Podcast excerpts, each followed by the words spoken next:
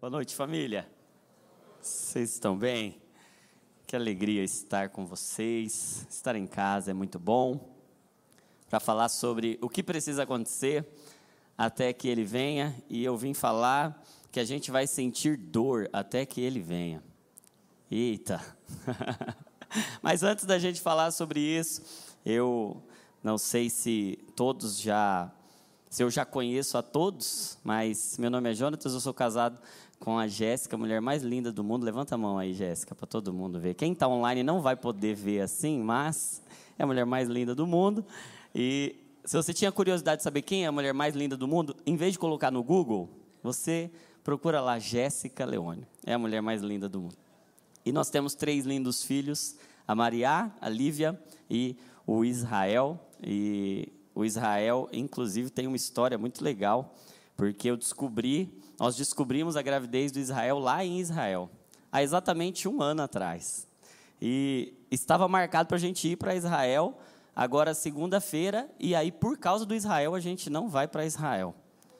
E Israel agora a gente está orando por Israel, e é sobre isso que nós vamos falar sobre guerra. Eu queria que vocês abrissem a Bíblia lá em Mateus capítulo 24, dos versos 3 ao 14.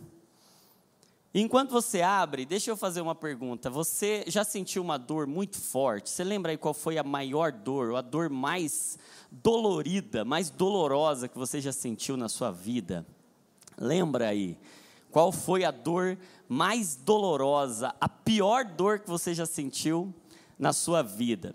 E se você lembrou aí, talvez tenham vindo algumas ocasiões, como pedra nos rins, como hérnia de disco, cefaleia em salvas é um tipo de dor de cabeça, ou herpes zoster, talvez algum outro tipo de dor neural, mas na minha opinião, e eu penso que essa seja a opinião da maioria de nós, a pior dor que existe, ou a dor mais dolorosa que existe, é a dor do parto, sim ou não?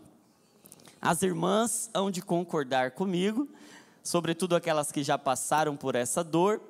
E os irmãos, talvez a experiência mais parecida com a dor de parto que possam ter é uma gripe, né?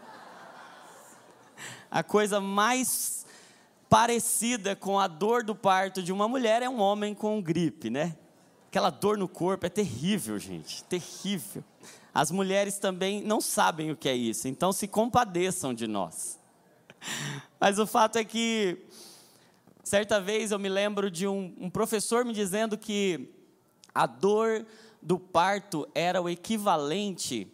Lógico que dor é um conceito subjetivo, por isso é difícil a gente dizer o que dói mais, o que dói menos.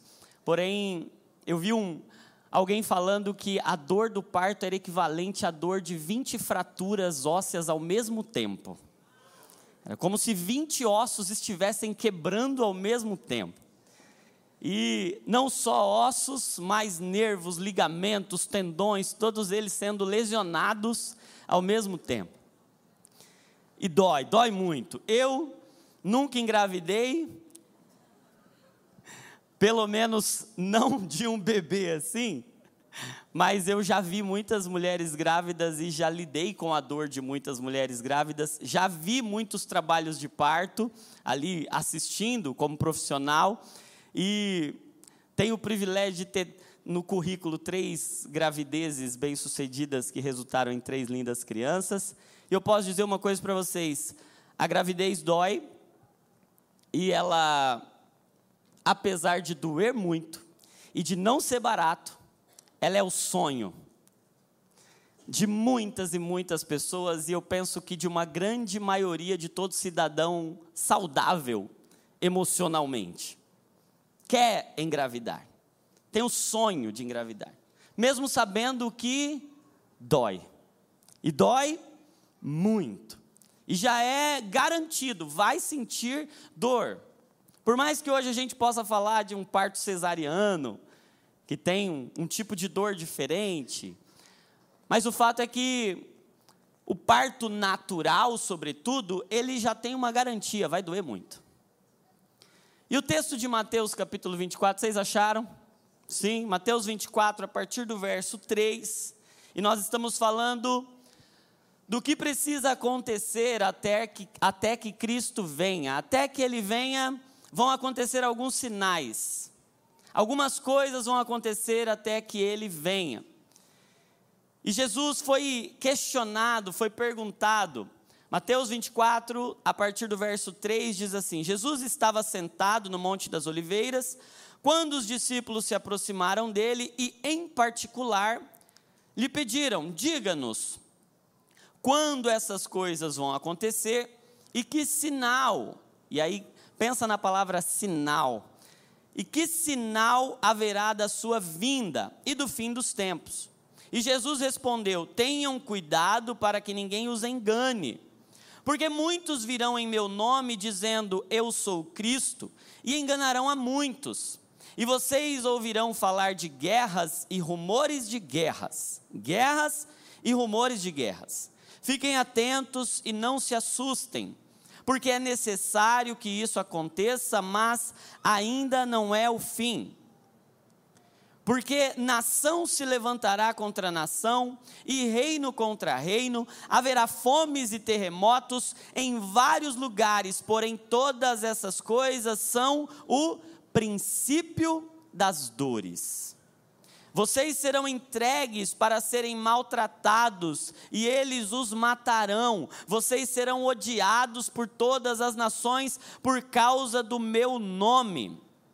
Nesse tempo, muitos hão de se escandalizar, trair e odiar uns aos outros.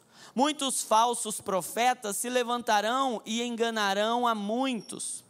E por se multiplicar a maldade, o amor se esfriará de muitos ou de quase todos.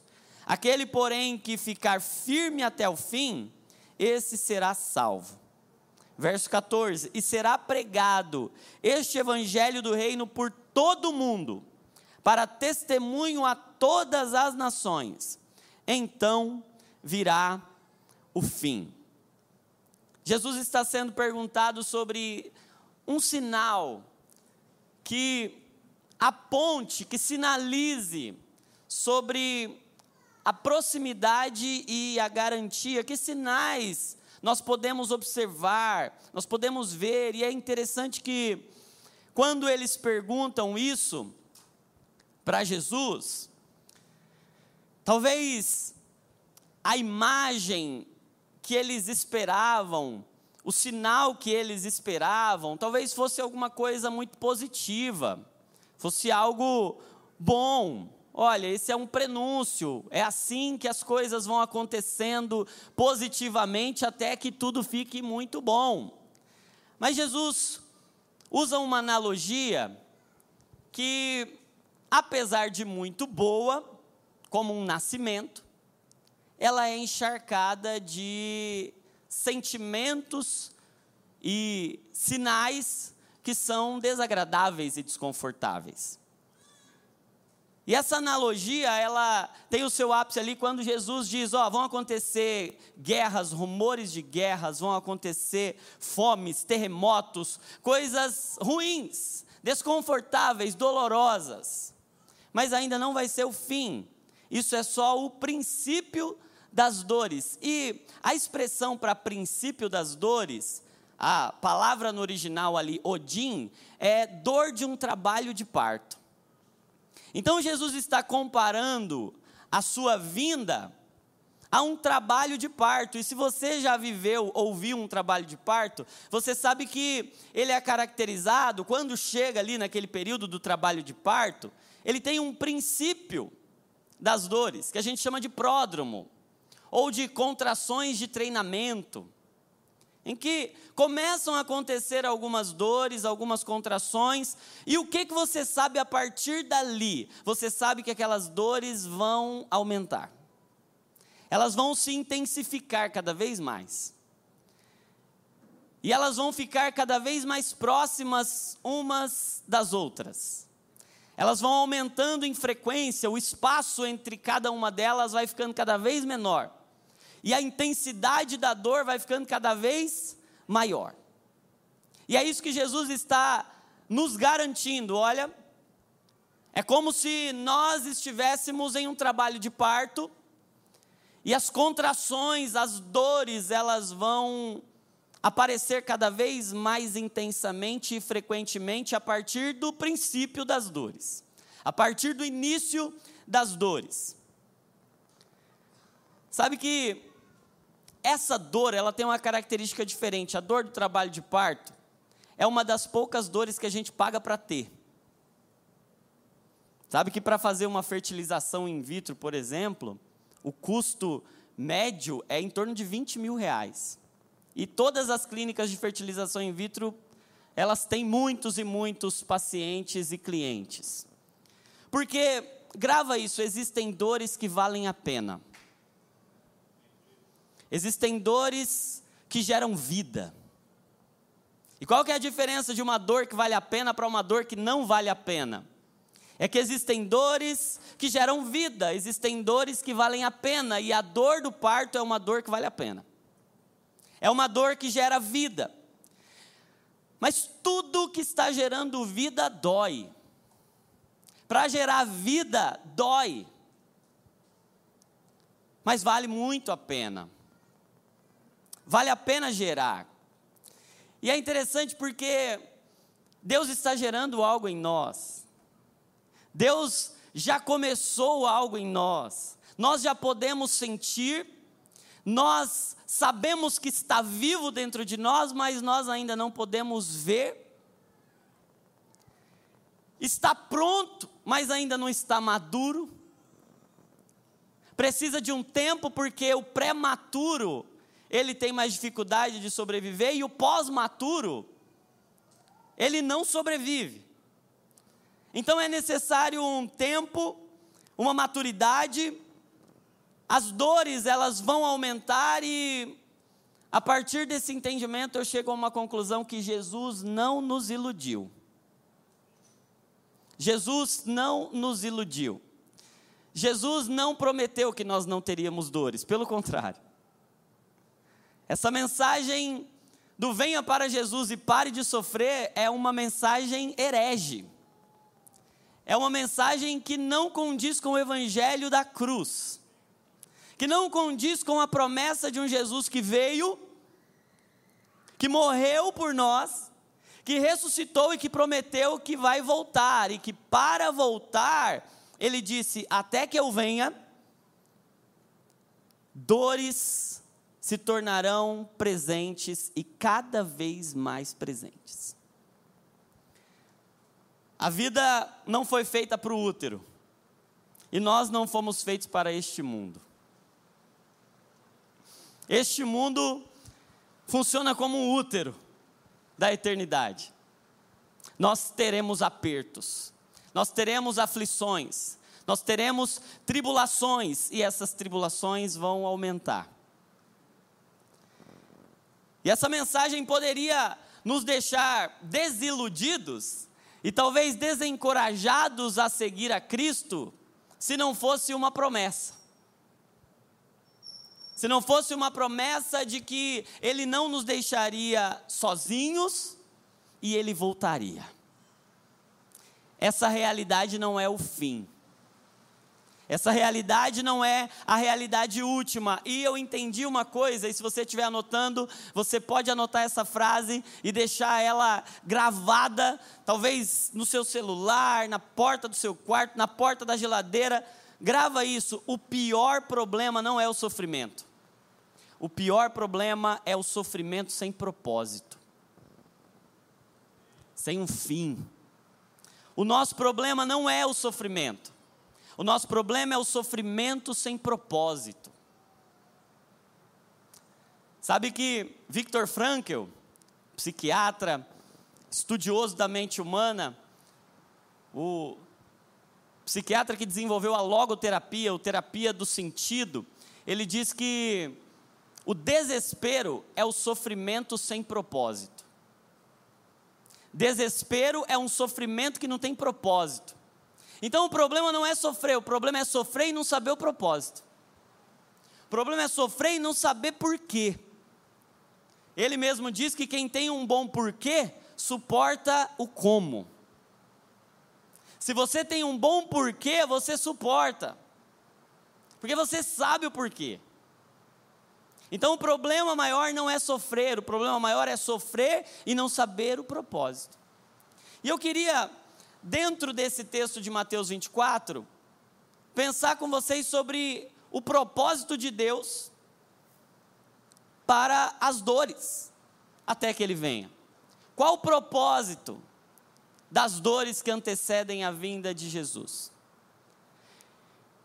E eu percebo nesse texto dois propósitos que casam em um só, que estão conectados e que talvez quando essas dores forem ficando cada vez mais frequentes, a tribulação aumentando, aumentando, aumentando, nós vamos lembrar desses dois propósitos aqui e nós não vamos nos desesperar. E hoje talvez essa mensagem seja uma mensagem para lidar com o nosso desespero em meio aos sofrimentos, em meio às dores, em meio às angústias. E como é que a gente encontra esperança em meio ao desespero de um sofrimento que parece muito maior do que nós podemos suportar? Um primeiro propósito que eu encontro nesse texto de Mateus capítulo 24 é aperfeiçoar a igreja. O sofrimento, as dores, elas têm um propósito: aperfeiçoar a igreja. Sabe por quê? O método de Deus para aperfeiçoar alguém é o sofrimento. Você pode olhar e falar: imagina, Deus não trabalha com sofrimento, Deus é um Deus bom. Como um Deus bom pode usar o sofrimento como método? Mas sabe que há um texto que enche o meu coração de esperança. Hebreus capítulo 5, versos 8 e 9 diz assim: Embora sendo filho, Jesus Cristo, ele aprendeu a obedecer por meio daquilo que sofreu. E uma vez aperfeiçoado, tornou-se a fonte da salvação eterna para todos os que lhe obedecem. Jesus, gente, Jesus. O homem perfeito o Filho de Deus, Deus encarnado, ele aprendeu a obedecer por meio do sofrimento. O sofrimento é o método de Deus para nos aperfeiçoar. Um texto de Romanos capítulo 5 diz que a tribulação, e esse texto de Mateus 24, ele aponta para a tribulação, ele cita esse termo tribulação, e tribulação tem um, uma conotação no original de. O significado da palavra tribulação é prensa, prensar. E Romanos capítulo 5 vai dizer que a tribulação produz perseverança. E a perseverança, ela vai produzir, ou paciência, e essa paciência ou perseverança vai produzir em nós experiência. E a experiência vai produzir em nós esperança, e a esperança não nos confunde. Ele diz, e não somente isso, Romanos 5,3, se você estiver anotando, e não somente isso, mas também nos gloriamos na tribulação, na prensa, no útero, que nos aperta, nós nos gloriamos na tribulação ou nas tribulações, sabendo que a tribulação produz perseverança. A dor produz aperfeiçoamento. A dor amadurece. E é essa perseverança ou essa paciência que produz experiência. E ah, gente, se tem uma palavra que mexe comigo é a palavra experiência. Porque a autoridade nasce no útero da experiência. Nós temos autoridade para algo quando nós temos experiência com algo. Quem tem experiência com Deus tem autoridade. quem viu, quem passou tempo com ele, pode agora falar dele, pode testemunhar dele. Mas olha que interessante, é como se a tribulação, a prensa, a dor, ela desencadeasse um processo. Tribulação é uma matéria-prima que vai produzir perseverança. A perseverança é uma matéria-prima que vai produzir em nós a experiência. E a experiência vai produzir em nós esperança. Gente, sabe que não se trata de não ter circunstâncias difíceis. O Evangelho não é uma promessa de circunstâncias boas. O Evangelho é uma promessa de que, em meio às circunstâncias ruins, nós temos esperança que não morre. Nós temos uma viva esperança, mas sabe qual é o caminho até a esperança? Tribulação, perseverança, experiência, para aí você poder desenvolver esperança. Nós não oramos por esperança e ela vem. A esperança é resultado de um processo, e esse processo começa com a prensa, com a tribulação, com a dor. E sabe o que eu entendi que Deus não vai nos poupar de nada que nos faça mais parecidos com Jesus. Ele nos ama demais para nos poupar de algo que nos faz mais parecidos com Jesus.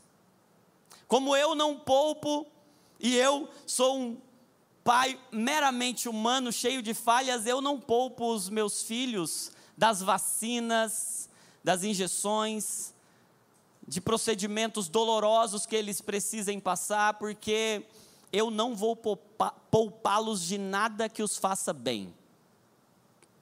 Deus não nos poupará de nenhuma dor que nos faça mais parecidos com Jesus.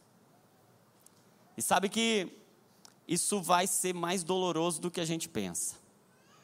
Isso vai ser mais angustiante do que a gente imagina. Vai nos surpreender em todos os aspectos. O Evangelho é surpreendente, inclusive naquilo que a gente imagina que está preparado para suportar. Colossenses capítulo 1, verso 14, Paulo diz assim: Agora me alegro nos meus sofrimentos. Gente, o Evangelho dá nó na nossa cabeça. Eu me alegro nos meus sofrimentos por vocês e completo no meu corpo ou com o meu corpo o que resta das aflições de Cristo em benefício do seu corpo, que é a igreja. Paulo está dizendo assim: eu me alegro, porque com o meu sofrimento no corpo eu estou completando os sofrimentos de Cristo, em favor do seu corpo, que é a igreja. E por que que eu vejo no texto de Mateus 24, Jesus falando que a dor vai aperfeiçoar a igreja. Porque ele diz que o amor de muitos vai se esfriar e apenas os que vão permanecer são aqueles que perseverarem até o fim. Aqueles que foram não apenas lapidados, mas enraizados. Eles foram forjados, trabalhados, eles não são cristãos imaturos que não sabem o que estão fazendo. Eles tiveram um processo de refinamento passado pelo fogo para poder perseverar, para poder permanecer. Então, a dor vai aperfeiçoar a igreja, e isso é compatível com o que Paulo diz, aos Efe... Paulo escrevendo aos Efésios no capítulo 5, ele diz que Cristo vai apresentar a si mesmo uma igreja gloriosa. Uma igreja madura, sem ruga, sem mácula, sem mancha, nem coisa parecida. Uma igreja que foi forjada, que foi lapidada, que foi filtrada, que foi amada. É uma igreja que sabe o que é padecer. É uma igreja que desenvolveu esperança por meio das tribulações. E Jesus cita tribulações com as quais nós estamos, por vezes, acostumados. Ele fala de guerras, rumores de guerras. Ele fala de fomes. E essas fomes, elas podem ser em diversos aspectos da nossa vida. ele vai falar de terremotos, ele vai falar de catástrofes, de tragédias. Mas sabe que ele não está dando uma lista exaustiva. Ele está falando de todo tipo de aflição e sofrimento, e esses sofrimentos e aflições, como em um trabalho de parto, eles vão ficando cada vez maiores, cada vez mais intensos. E Jesus está nos desiludindo. Sabe que se desiludir é uma coisa boa? Porque coisa ruim é se iludir. Quando você está iludido, aí você está sendo enganado. Agora, quando você é desiludido, está acontecendo uma coisa boa. Porque você está saindo de uma ilusão para poder entrar na realidade. Então, para entrar na realidade, você precisa se desiludir. Então, Cristo está desiludindo os discípulos, falando: preparem-se para sofrer dores até que eu venha. Preparem-se para padecer. Preparem-se para as contrações. Preparem-se para agonias. Preparem-se para feridas profundas. Preparem-se para grandes lamentos. Preparem-se para chorar e angustiar-se. Porque não dá para ter esperança em meio à ilusão. A esperança do Evangelho é uma esperança realista. Teremos dores como que de parto. A promessa não é vai melhorar. A promessa é eu vou estar com vocês. Eu vou estar com vocês, ainda que piore. E tem uma segunda proposta nesse texto, a primeira é aperfeiçoar a igreja, a segunda proposta de Cristo e não apenas proposta, mas propósito de Deus em meio à dor que antecede a sua vinda, é se o primeiro é aperfeiçoar a igreja, o segundo propósito é evangelizar o mundo. Porque Jesus diz no verso 14 que este evangelho, em meio a esse contexto, esse evangelho será pregado em todo mundo como testemunho, em todas as nações, então virá o fim. Então, se o primeiro propósito é dentro da igreja, o segundo propósito é fora. Se o primeiro está acontecendo dentro, o segundo está acontecendo fora, mas a partir do que está dentro. A partir dessa angústia, deste sofrimento, o sofrimento vai ser uma parte importante do evangelismo do mundo.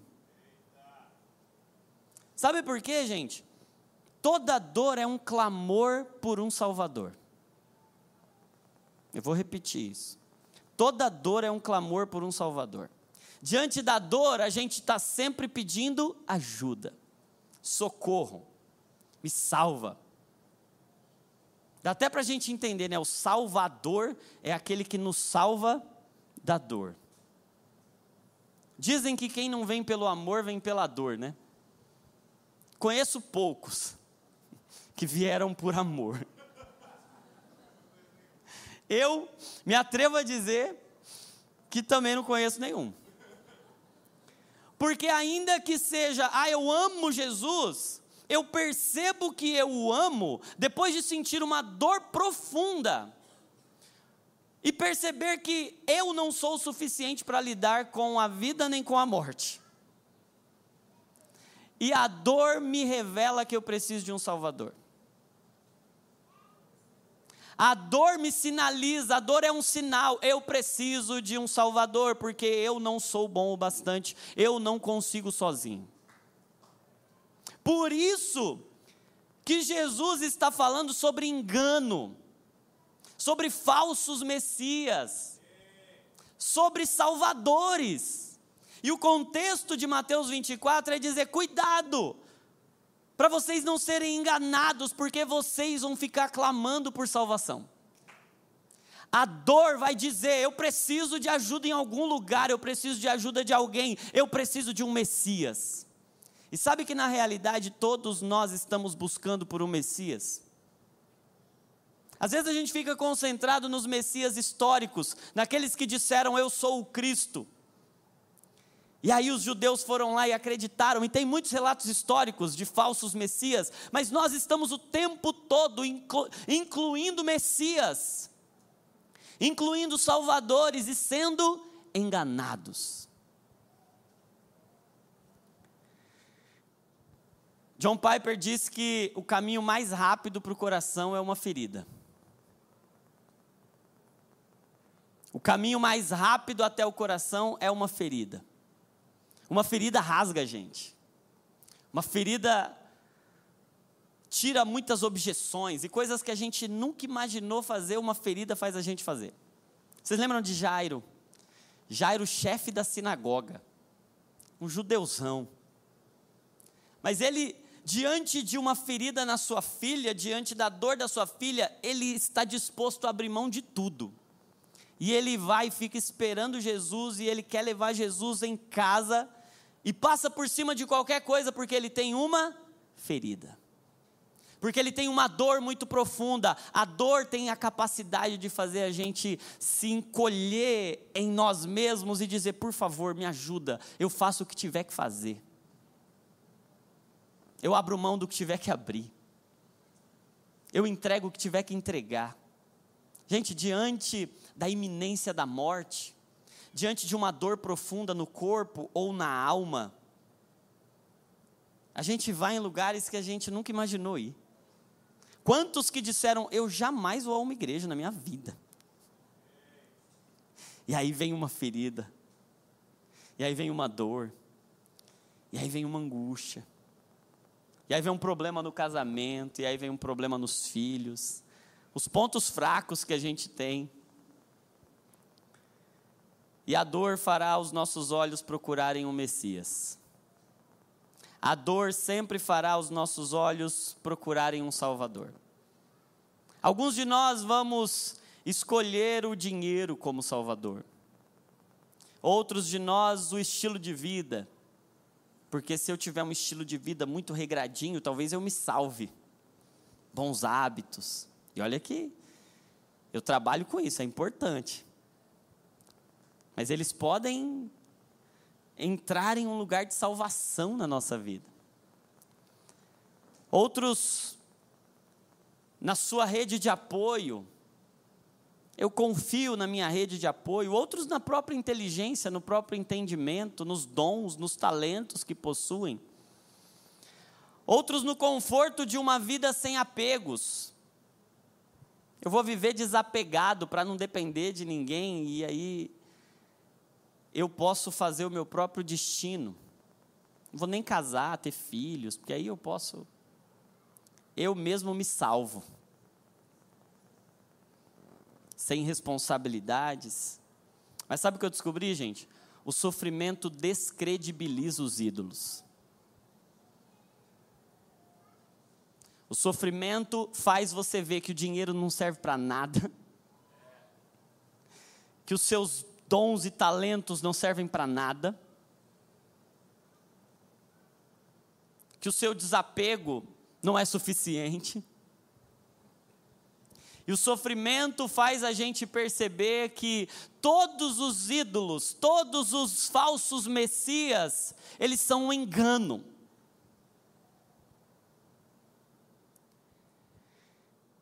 E talvez esse seja o grande evangelista do nosso tempo, daqui até a vinda de Jesus? O sofrimento. Por isso a igreja não pode ser simplista ao lidar com o sofrimento. Por isso a igreja não pode vender soluções fáceis. Por isso a igreja não pode encarar de forma superficial o problema do sofrimento. Porque o sofrimento vai revelar a necessidade de salvação. diante da dor, diante da tribulação, o sofrimento vai diagnosticar muitos amores frágeis. E nós teremos a oportunidade de reposicionar o nosso coração. Este evangelho será pregado em todas as nações, como testemunho, então virá o fim. nós lidaremos com o sofrimento, por isso a igreja, no seu aperfeiçoamento, ela precisa estar madura e ter respostas para uma geração que vai lidar com muitos sofrimentos e nós vamos lidar com muitos sofrimentos. Por isso, Deus está nos gerando sensibilidade para falar de dor e para falar com quem está doente, para falar com quem está doendo, em todos os aspectos. Talvez até a nossa visão do que é cura, ela precise ser aprofundada. Porque nós, por vezes, temos uma ideia de que cura é não ter um problema. Então, você tem um problema, você vem aqui, a gente ora e você resolve o seu problema. Isso é cura? Não. Cura não é Deus resolver um problema nosso. Cura é Deus nos transformar em uma solução. Cura não é o que Deus está fazendo por nós, mas o que Deus está fazendo em nós e através de nós, nos fazendo parecer com Jesus. Cura é ser como Jesus, Ele é a nossa cura. E o nosso Cristo tem feridas. E o nosso Cristo padece, padeceu, tem marcas, tem ferimentos Mas, se temos esses dois propósitos, eu queria propor agora um caminho de como a gente pode sofrer. Porque para mim o sofrimento será inevitável. A dor é inevitável. Jesus já nos deixou advertidos quanto a isso. Agora a resposta é como? Ou a pergunta é como? Como nós vamos sofrer? Como a gente pode suportar? Porque se Jesus disse: aquele que perseverar até o fim, este será salvo, a pergunta é: como é que a gente pode suportar todas as dores e perseverar até o fim? Como a gente pode resistir? E eu gostaria de deixar uma única palavra: por amor, ou duas palavras. duas palavras. Aqui a palavra é amor. Mas a gente só pode suportar por amor. 1 Coríntios capítulo 13, você conhece o texto em que Paulo está falando sobre o amor, e ele diz que o amor tudo sofre. Tudo espera, tudo crê, tudo suporta. O único jeito de suportar o sofrimento é por amor. Se não for por amor, a gente não aguenta. Só amando, mais do que sentindo dor, que você consegue suportar a dor, porque o amor é maior do que a dor. Então, só quando o amor é maior do que a dor, a gente pode suportar. Ele diz que Aqueles que suportaram foram aqueles que não tiveram o seu amor esfriado. Porque por se multiplicar a iniquidade, o amor de muitos esfriou. Então quem suporta é quem não deixa o amor esfriar. Um amor que não esfria pela maldade, gente, a maldade vai aumentar. Jesus disse: por se multiplicar a maldade ou a iniquidade, o amor de muitos esfriou. E o amor de quem esfriou não tem agora compatibilidade para lidar com a dor e com o sofrimento. Por isso, Jesus vem buscar uma noiva, e eu acho linda essa essa figura, essa ilustração do noivo e a noiva, e ela aponta já para um relacionamento que Deus está fazendo desde o jardim. E quando Deus dá uma mulher para Adão, ele diz que a mulher tinha um propósito: é corresponder. Alguém que corresponda. Ah, o Senhor falou muito comigo sobre o nosso papel de igreja, nosso papel não é perguntar, o nosso papel é responder, é corresponder. Porque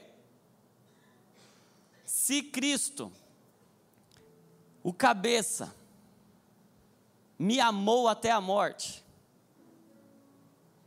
como eu o correspondo, se não o amando até a morte? Se Cristo entregou tudo por mim, como eu não correspondo entregando tudo por Ele? Se Cristo preparou moradas para mim, como eu não correspondo preparando um lugar para Ele?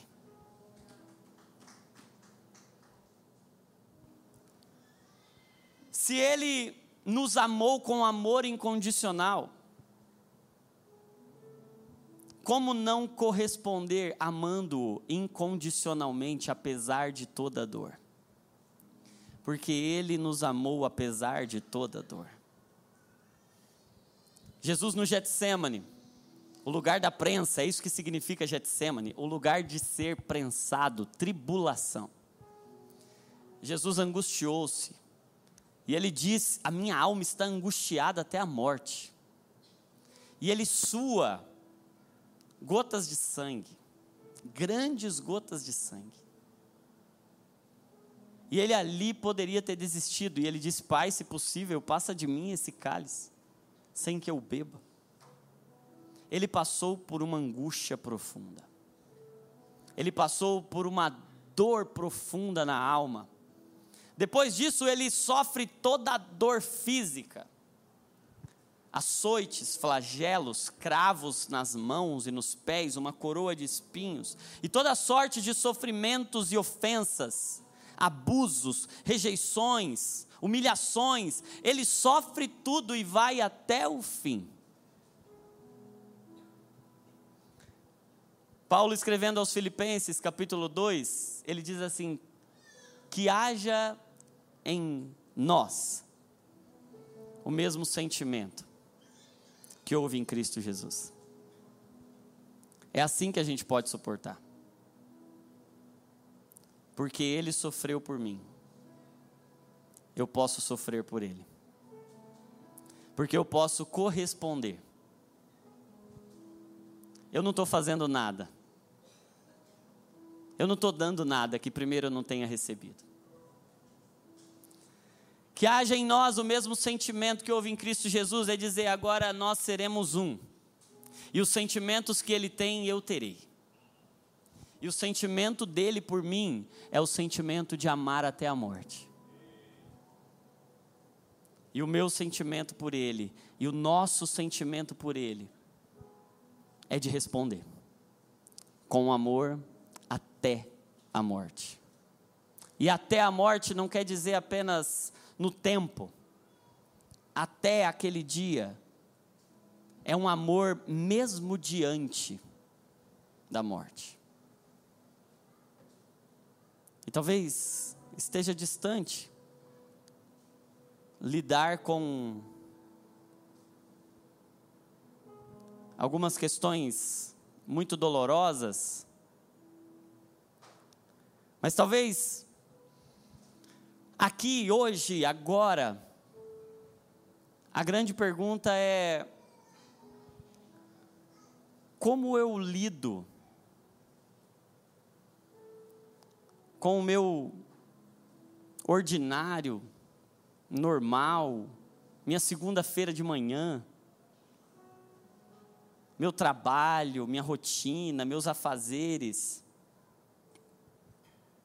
sabendo que o meu grande propósito para a vida é corresponder ao que ele fez por mim. Porque agora os sentimentos dele devem ser os meus sentimentos. E se ele me amou até a morte, eu agora tenho que amá-lo e devo amá-lo até a morte.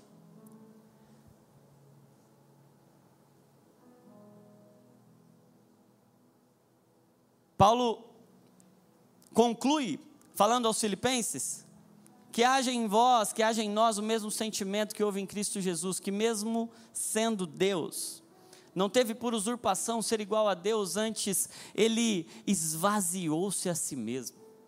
Assumiu uma forma humana, foi obediente até a morte morte de cruz. O sentimento de Cristo Jesus, que é o que deve haver em nós, é um sentimento de alguém que está disposto a ir até a morte. E o caminho para isso é entender: eu sei quem eu sou, eu sei o que eu recebi, por isso agora eu posso esvaziar, porque só quem foi cheio pode esvaziar. Porque ele sabia quem ele era, filho de Deus, ele esvaziou-se a si mesmo para amar outros filhos de Deus. Não tem como esvaziar sem encher. Não tem como responder em amor sem ser amado. A gente só aprende a amar amando. A igreja é o corpo de Cristo, que é um com Ele e que é a extensão dele. Unidade e extensão, e que faz as obras que Ele faz. E que sofre os sofrimentos que ele sofre. Por isso, Paulo diz: Eu completo no meu corpo os sofrimentos que restam em favor da igreja. E sabe, gente, enquanto eu orava por esse nosso tempo aqui, uma palavra que o Senhor trazia ao meu coração é consolo. Porque Jesus não nos prometeu conforto. Ele nos prometeu consolo. Qual que é a diferença? É que o conforto ele vai me dar bem-estar, ele vai me fazer me sentir bem. O consolo não. O consolo é aquela ilustração ou aquela figura que o próprio Jesus no Getsemane ora. E ele diz: "Pai, se possível, passa um sofrimento mental profundo, mas o que que o texto faz questão de dizer? Que tinha um anjo que o fortalecia, que o consolava. E o consolador, eu acho até interessante, né, que Deus podia ter deixado um anestesista, né? Anestesista tira a dor. Mas Jesus não prometeu, eu vou, mas vou deixar um anestesista. Ele diz, eu vou, mas eu vou deixar um consolador. Porque as dores serão necessárias. Porque as dores estão aperfeiçoando a igreja e evangelizando o mundo. Mas tem uma promessa. Quando ele vier, não haverá mais dor, não haverá mais choro não haverão lágrimas. Quando ele vier, não haverão mais doenças, não haverá morte. Quando ele vier, a continuação do texto diz: Porque ele foi obediente até a morte morte de cruz. Diante dele, todo joelho se dobrará, toda língua confessará que só Jesus Cristo é o Senhor. Para a glória de Deus, o nosso Pai. Por isso, o Senhor está se apresentando a nós com as suas feridas. E Tomé, como alguns de nós, chega para os discípulos e dizem: Eu só vou crer se eu contemplar as feridas dele, as marcas.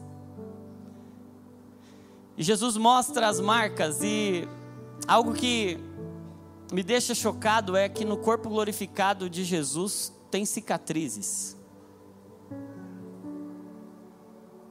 Porque para a gente, cicatriz é uma vergonha. ter feridas é uma vergonha.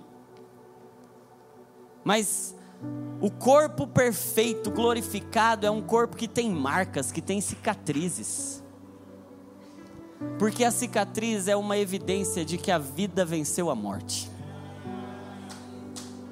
A cicatriz é uma, é uma evidência que a morte poderia ter dado a última palavra. Mas a vida gritou. E hoje, assim como Tomé, a gente pode olhar para um Deus ferido, para um Deus que sabe o que é padecer, para um homem de dores, que sabe o que é padecer, experimentado no sofrimento. E eu não vim anunciar o evangelho dos falsos messias, o evangelho do engano que diz: você não vai mais sofrer. Venha para Jesus, dê seu dízimo e aí as coisas vão acontecer tudo maravilhosamente para você. Não vai ter guerra, não vai ter fome, não vai ter doença. Não, eu vim dizer que ainda que a figueira não floresça, ainda que não haja fruto na vide, ainda que não tenha mantimentos ou ovelha no curral, Todavia eu me alegrarei e exultarei no Deus da minha salvação. Porque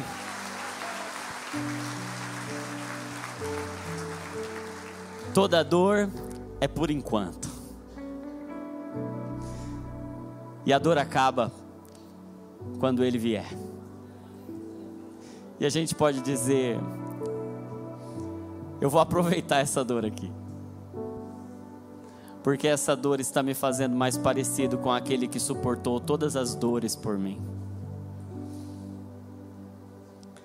Não tem uma dor que a gente tenha experimentado que ele não tenha passado por ela. A dor nos aproxima. Sabe que a gente se conecta com quem sentiu dores parecidas com a nossa? Quando a, quando a gente encontra alguém que passou pelo que a gente passou, a gente fala: puxa vida, eu vou ajudar essa pessoa, porque eu sei o que é isso. Hebreus capítulo 4, verso 15 diz que nós temos um sumo sacerdote que se compadece das nossas fraquezas e que diz para nós: Eu sei o que você está passando, e eu vou passar com você. E tem uma coisa: é muito ruim o que você está sentindo. Mas quando eu vier, vai acabar. Enquanto isso, você pode permanecer e perseverar até o fim. E o convite do Evangelho é esse: traga a sua dor, não deixe sua dor lá fora. Sabe quantas vezes eu já ouvi Deixa seus problemas lá fora. Como se Deus não se importasse com eles. O convite de Jesus é: traga todas as suas dores, traga tudo e ofereça tudo a mim, porque eu ofereci tudo a você. Eu não quero só o que é bom, eu quero tudo, porque eu não te dei só o que é bom. Eu dei tudo.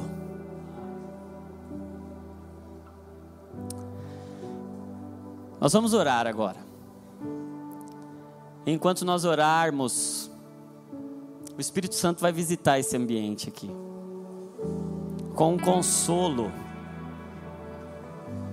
Com um toque suave.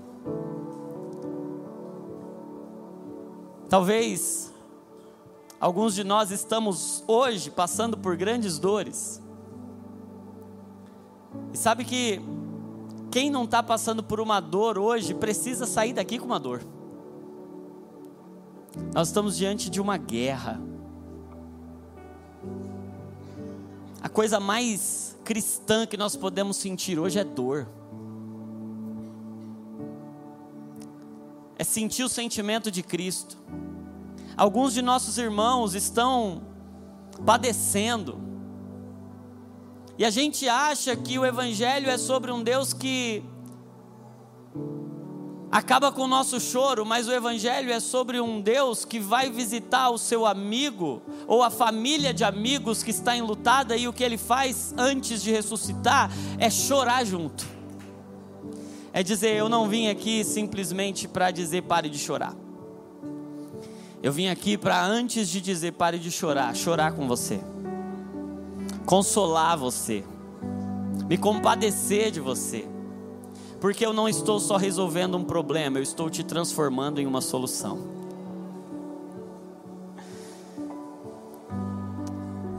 Eu quero orar com você, se você pudesse colocar de pé.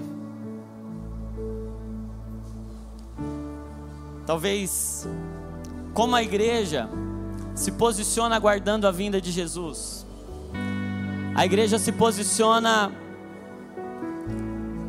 como quem sabe que vai passar por grandes aflições, mas que desfruta de um consolo e de um amor maior do que toda dor. Duas coisas vão acontecer aqui agora. Nós vamos orar, e quem está sentindo dor vai experimentar consolo e vai perseverar até o fim. Segunda coisa, o amor vai aumentar. Porque a gente só persevera quando o amor é maior que a dor. Talvez a dor não vai diminuir, mas o amor pode aumentar. E o amor aumenta à medida que a gente é amado. Sabe, talvez alguns de nós estamos aqui decepcionados com Deus, porque a gente imaginou que a vida seria mais fácil, porque a gente crê. Mas Jesus está chamando os decepcionados à esperança, porque quem dá a última palavra não é a morte quem dá a última palavra é a ressurreição. Alguns de nós vamos ressuscitar hoje aqui. O amor de alguns de nós vai ressuscitar hoje aqui. Algumas feridas muito profundas vão cicatrizar hoje. Porque o Espírito Santo vai nos tocar. E um amor vai crescer dentro do nosso coração porque Ele nos amou primeiro. E nosso trabalho é corresponder. Até onde vai o nosso amor por Ele? Até onde a gente é capaz de suportar? Até onde foi o amor dele por nós? E até onde Ele suportou? A gente vai cantar, enquanto a gente canta, o Espírito Santo vai começar a mover as águas aqui neste lugar e curas vão acontecer, e dores vão se exteriorizar. A gente não vai reprimir nada, a gente vai redimir tudo. A gente não vai esconder nenhuma dor. Aqui é o lugar onde a gente não esconde dores, aqui é o lugar onde a gente mostra. Talvez algumas feridas e algumas dores que você vem escondendo de tanta gente, agora é a hora delas aparecerem. Porque o homem de dores está aqui para receber a sua dor e para te dar muito mais amor por Ele. Feche os seus olhos e deixe o consolo do Espírito Santo encher este lugar.